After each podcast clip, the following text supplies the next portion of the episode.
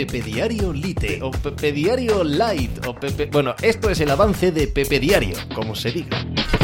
Hola, ¿qué tal? Hoy estamos al lunes 5 de junio del año 2023. ¿Cuánta cantidad de drama sois capaces de asumir? ¿Sois capaces de disfrutar? ¿Sois capaces de sufrir? Ayer, en el minuto 85 de la segunda mitad de los partidos en los que se decidía el descenso, el Almería empató en Cornellá frente al Español a tres con un penalti que lanzó en Barba, un ex del Español, y que se demoró minutos y minutos y minutos con la tensión propia del momento en ese instante, entre las protestas, entre la revisión de VAR, entre bueno, todo lo que estaba pasando en el campo.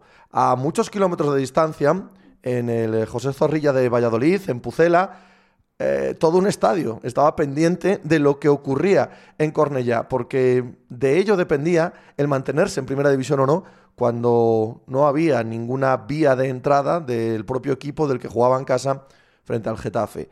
Instantes después de que en Barba, ante un penalti digno de final de Champions, de final de Copa del Mundo, quizá más, con esa tensión acojonante, eh, Gonzalo Plata, jugador del Valladolid, envió un trayazo a milímetros, milímetros de la escuadra del Getafe.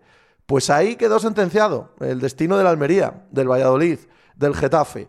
Ahí quedó cerrada la temporada de la liga y la voy a echar mucho de menos porque me encanta el drama. Pues de esto y del resto de la actualidad del deporte hablamos hoy como cada día en Pepe Diario. ¡Hala! Hizo hacer algo por ahí.